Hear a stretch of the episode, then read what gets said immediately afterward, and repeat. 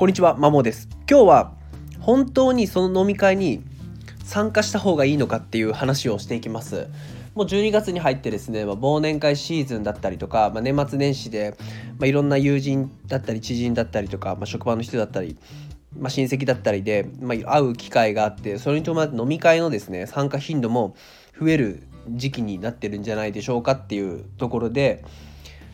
ま、ただですねまあ本当にその誘われてるとか、まあ、参加しなきゃいけないと思っているもの飲み会に、まあ、どれもこれも本当に参加するべきなのかっていうのは今一度考えた方がいいんじゃないかなっていうふうに個人的には思ってます。まあ、私自身が、まあ、かつては本当にお酒飲み会が好きで週4回ぐらいですね飲み会に行っていたりとかもう一人でも究極飲みに行っていてまあそれだけお酒の場っていうのはま好きだったんですけど今となってはえっともう週1行かないですね。本当に月1あるかないかなぐらいでない月の方が多いっていうレベルになりました。それはもちろんその結婚をして、まあ、自分で使えるお金が減ったっていうのはあるんですけども、まあ、それ以上に本当に自分のですね幸せに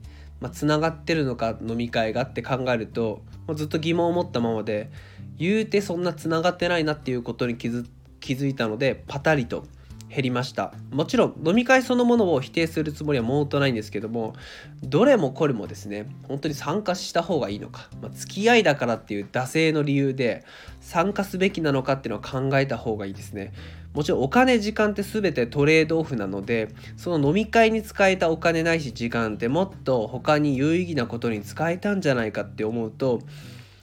キリがないなと。自分の場合はその読書とか学習英語学習が好きなので、まあ、お酒飲み会に参加してしまうと、まあ、その分できなくなってしまうとで最悪飲みすぎて二日酔いとなればそれが休日だったとしても二日酔いになったらもう何もやる気が起きないからまあ、その分時間を大いに無駄にしますよねっていうところです。であと、まあ、飲み会に行くと1次会で終わらず2次会3次会みたいな感じになるんですけど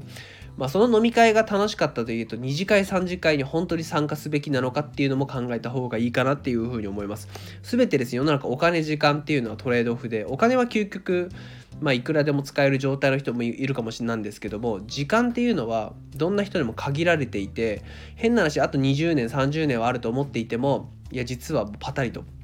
なくなってしまうみたいなことがないことにはある可能性はあるんでですね。そう考えると時間はトレードオフで本当に幸せなのか時間の使い方なのかっていうのは今一度改めた方がいいかなと思います。で12月は本当にお金使いたくなる時期ですね。忘年会もあって。いろんな飲み会誘いがあってみんなが盛んになって動く時期ではあると思います。ただだからこそ今一度本当に自分のお金時間の使い方を見直して、まあ、特に飲み会って本当に全部参加しなきゃいけないのかっていう疑問を持ちつつ行動したらいいかなっていうふうに思っているので収録をさせていただきました。以上です。